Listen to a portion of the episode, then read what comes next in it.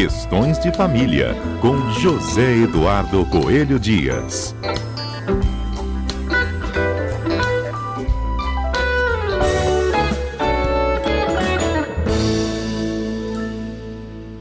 Eis Edu, bom dia. Bom dia, Fernanda. Bom dia aos nossos queridos ouvintes da Rádio CBN.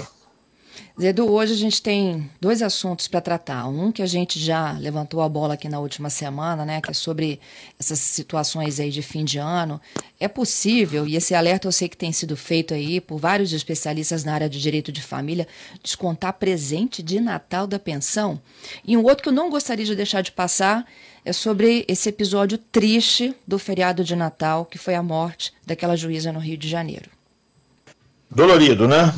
Os dois muito. assuntos, tá, Fernanda, são muito dolorosos. O primeiro.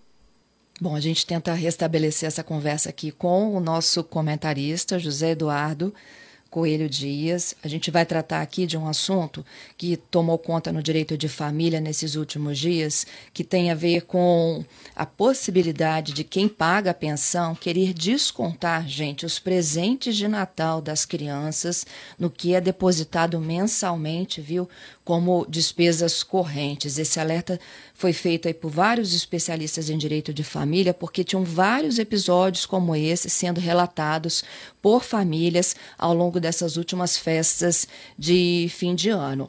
Então, o Zedu já já vai dizer se isso é legal ou não, e é óbvio que a gente não pode deixar de lembrar da morte, do assassinato pelo ex-marido de uma juíza que atuava no Rio de Janeiro. Ela foi morta com 16 facadas nas frentes das filhas, no momento que ela ia fazer a entrega das crianças para que pudessem passar né, o dia de Natal com o pai. Eles tinham se separado e ela, inclusive, chegou a andar por um período com proteção e naquele dia, especificamente, ela não estava né, com proteção. E é um ato comum, gente, inclusive, né, em famílias de, de, de, pais separados. Né, as datas comemorativas elas são alternadas entre o pai e a mãe. E a, e a mãe ia fazer exatamente né, o acompanhamento das filhas para entrega para aquele dia que era véspera de Natal. Eu acho que eu já consegui restabelecer a minha conversa com o Zedu. Zedu? Olá. Ei, estamos de volta? Sim. E aí, então, já que eu estou contando do, do, episódio da juíza, né, vamos começar por ela? Hoje Bom. o Conselho Nacional de Justiça, inclusive, já está fazendo uma convocação né, para que se discuta efetivamente aí o que, que, tem que ser melhorado nesse Brasil em relação à, violência contra a mulher e proteção, Zedu. É, vamos lá. Fernanda, a gente fica muito chateado com essa história de, de ter acontecido, mas a gente precisa lembrar também que isso acontece todos os dias e que esse caso ganha uma certa visibilidade quando, quando atinge uma categoria, uma, uma classe social que não é comum, vamos dizer assim. Porque o que a gente sabe, que a gente presencia todos os dias nas classes mais baixas, nas periferias, é uma quantidade enorme e que, infelizmente, essas pessoas, essas vítimas acabam ficando na invisibilidade. É, nós temos agora a, a, oportunidade de enxergar um problema que é extremamente sério e temos, não é que seja bom, claro que isso não é bom, mas nós temos que tirar proveito do fato. Nós temos que tirar proveito disso para construir uma situação melhor para as mulheres. Para a gente rediscutir o significado eh, das relações, para rediscutir é, é, essa coisa que os homens têm de, de, se sentirem autorizados a ter o domínio sobre, sobre os corpos femininos, sobre, sobre as pessoas, sobre as mulheres. Nós temos que romper essa cultura definitivamente. Nós temos muito a crescer e que bom que o Conselho Nacional de Justiça faz essa convocação, porque realmente isso precisa ser discutido e há um caminho muito longo a ser percorrido para que a gente estabeleça realmente uma sociedade fraterna, uma sociedade em que as pessoas possam realmente respirar sem preocupação. É inadmissível que uma mulher se sinta amedrontada na presença de um homem. Isso não pode acontecer. E para isso, nós homens temos que melhorar muito e as mulheres também precisam é, é, se envolver nessa luta. Isso não é mimimi, isso não é bobagem, isso é um problema sério que precisa ser enfrentado. Agora, Zedu, o que a gente sabe também, né, voltando aqui, sair um pouco da, da dos projetos de lei e indo para a vida real, e isso você começou a falar lá quando você disse né, que há uma distância enorme do que acontece todos os dias nos bairros mais carentes, onde as pessoas são menos assistidas, é de que você faz um boletim de ocorrência, você até sai de lá né, com uma, um encaminhamento aí para uma medida restritiva, mas entre o papel e a prática existe uma distância imensa, não é mesmo? Assim, isso não é garantia nenhuma de que ela vai sobreviver. Não, Fernando, já começa, por exemplo, o que a gente chama de machismo, né, que é a, a, a, suposta superioridade do homem numa relação com uma mulher. A gente fez isso, inclusive, infelizmente, na hora do atendimento nas delegacias. Quando uma mulher vai prestar uma queixa e alguém sempre faz a pergunta, mas o que, que você fez? Ora, o que ela fez foi ser vítima. A gente precisa colocar as coisas como elas realmente são. As mulheres são vítimas de violência, têm que ser tratadas como vítimas desde o primeiro atendimento. E, e, e o, o, número, eu acredito, eu não tenho esses dados estatisticamente falando, não tenho dados, é, é, pesquisas científicas sobre isso, mas a gente, pela prática, pela lida do dia a dia, a gente imagina que haja até uma subnotificação de casos. Porque uhum. o que, que uhum. acontece? Muitas mulheres já, já falam, ah, eu não vou lá dar queixa porque uma amiga minha foi e não adiantou nada. Quer dizer, é, é, se o próprio poder público perde a credibilidade perante aqueles que devia amparar, a gente está com um problema mais sério do que o que a gente imagina, não é não, Fernanda? Sem dúvida, sem dúvida. E o próprio fato também de não ter um policial para proteger cada uma dessas mulheres, né? É, essa é uma conta que não vai fechar para nenhum crime, não é mesmo?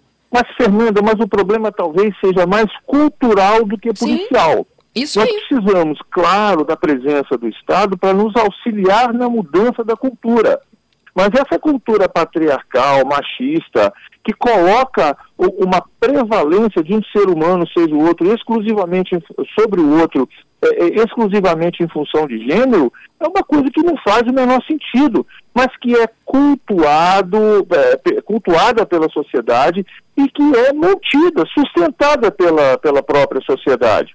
Então, enquanto a gente não mudar essa cultura, volto a dizer, enquanto nós não é, é, acordarmos para o fato de que homens e mulheres são iguais em direitos, obrigações e tudo mais, que não há um dominando o outro, nós não estamos numa relação de dominação, enquanto a gente não levar isso a sério, esse tipo de coisa vai continuar acontecendo.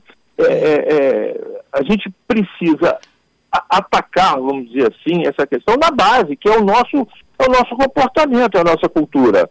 É a cada dia a gente procurar modificar, é uma luta diária. Aí você pode ouvir falar assim, poxa, mas o Zé Du está falando, será que o Zé Du não é machista? Sim, o Zé Du é machista, mas é um machista que a cada dia acorda, se olha no espelho e diz para aquele cara do espelho, vamos tentar ser um pouco menos hoje? Eu acho que se todos nós já fizermos isso, parar de rir de piadinhas nesse sentido, é, é, cada dia modificar um pouco o comportamento, a gente vai ter um grande avanço. Claro, nós precisamos do Estado, nós precisamos da polícia. A polícia tem feito um, um, um, desempenhado um papel importantíssimo, tem efetivamente salda, salvado vidas, mas não dá conta, não dá conta. Pois é, olha só, tenho vários ouvintes aqui, né, comentando sobre o fato de ter é, o feminicídio acontecido dentro do âmbito da magistratura, né, envolvendo a juíza Viviane do Amaral, gente, mas antes dela ser juíza, ela é mulher, né, e mãe, a gente também não pode esquecer disso, né. É, o ato foi covarde do mesmo jeito, né? Mas enfim, os ouvintes estão aqui me chamando a atenção de que para agora, então, é, cria-se né, essa, essa comissão especial aí para tentar é, fortalecer as ações de enfrentamento ao feminicídio no Brasil. Tem alguns ouvintes comentando, perguntando por que só agora, né, que o judiciário está se envolvendo. E aí eu vou só fazer um breve resumo do que eu, eu recebi do CNJ, que diz o que, que eles estão tentando reunir, né? Bom, eles estão querendo sistematizar eh, quais são as propostas que estão eh, tramitando no Congresso, eles querem levantar quais projetos precisam de uma mobilização maior para que sejam tirados do papel, tá? É, entre elas, a, a, tipificação do crime de stalking, aquele de perseguição reiterada Sim. e obsessiva, né? Uhum. Que envolve violência psicológica contra a mulher, é, bem como o aumento das penas dos crimes de ameaça, de injúria, de lesão corporal no contexto de violência doméstica ou familiar contra a mulher estão é, sendo destacados aqui que precisam de evoluções necessárias na legislatura brasileira. É, o próprio CNJ também avalia a necessidade de ampliar as possibilidades de magistrados e magistradas decretarem prisão preventiva do agressor quando ele praticar esses crimes, considerando os limites atuais da legislação processual penal, atualizados pelo pacote anticrime. O projeto também aqui, a proposta, indica a necessidade de reforçar as estruturas das unidades judiciárias que atuam com violência doméstica, com equipes próprias de psicólogos, assistentes sociais, para qualificar melhor o atendimento, que é o que você falava.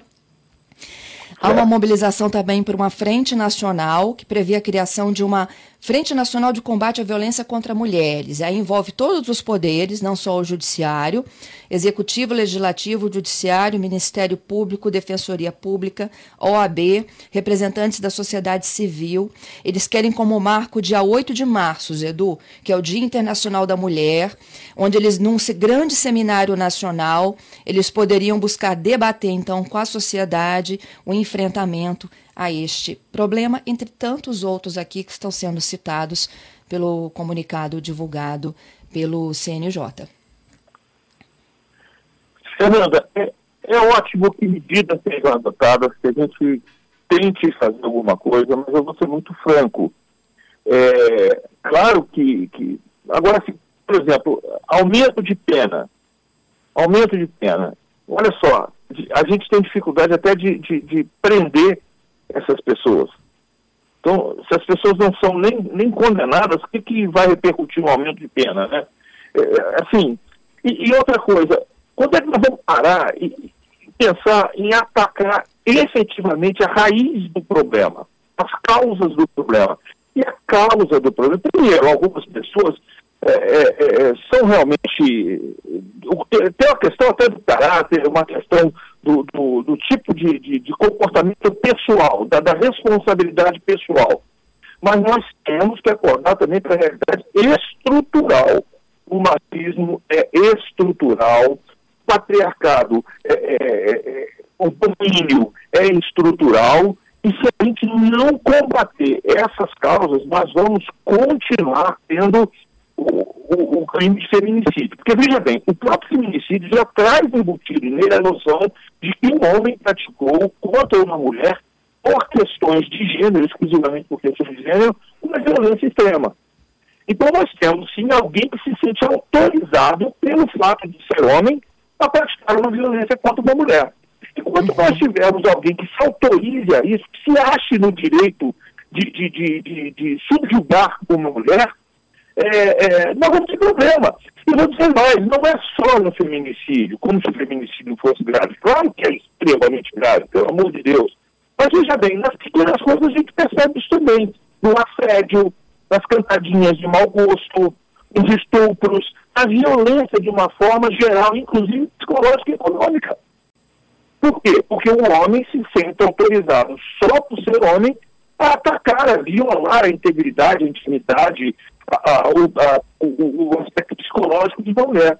Então, o problema, claro que essas medidas é, propostas são extremamente bem-vindas, mas se nós não cortarmos o mal pela raiz, nós vamos continuar tendo problema. É isso aí.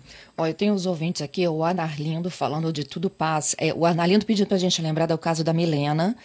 É, então, também foi né, um episódio envolvendo feminicídio trágico aqui no Espírito Sim. Santo é, assassinada ela também, depois do pedido de divórcio.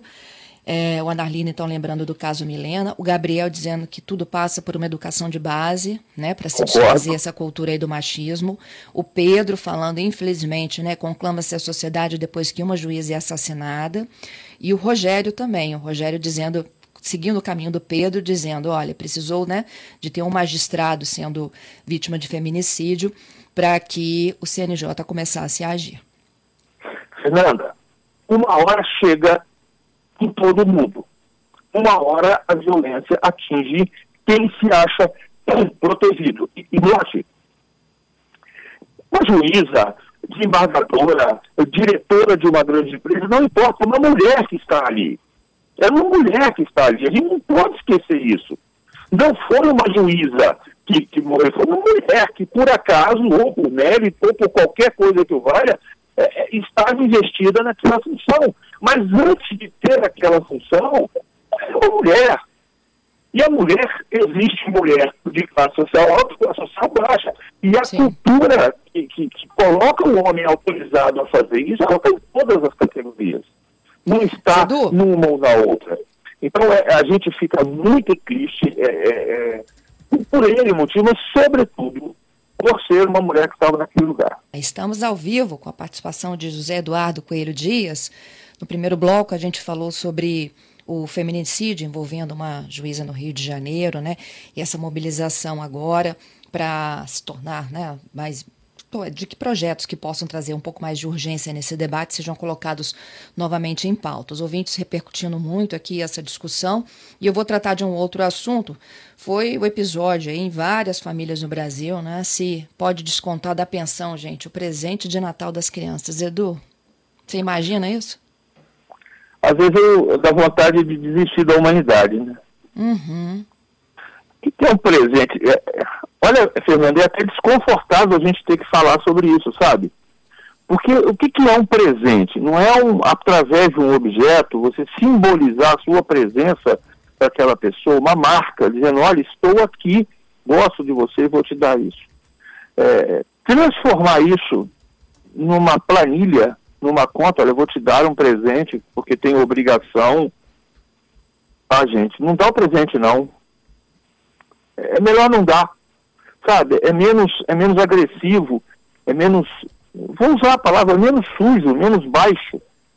Não dá o presente. Se você não tem vontade de dar um presente, não dá o presente.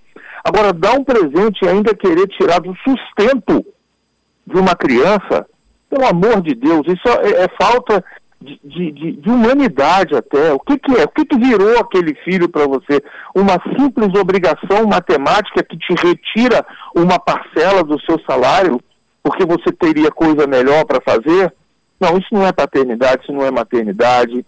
É melhor, sabe, deixar para lá de vez, não dar o presente, porque de repente a sua presença acaba sendo nociva. É, é, é, é, é difícil a gente ter que falar com isso, mas isso também é uma forma de violência. E o pior que acontece, né, Edu? Oi? E o pior que acontece, né? A gente só está tratando aqui porque isso acontece. Pois é, Fernanda, mas você concorda comigo que isso é uma coisa tão absurda? Concordo. É, se você quer falar o seguinte, olha, papai e mamãe querem é, proporcionar, por exemplo, uma viagem ou algum tipo de extra para o filho. Vão sentar, vão combinar, vamos rachar a despesa e tal. Ok.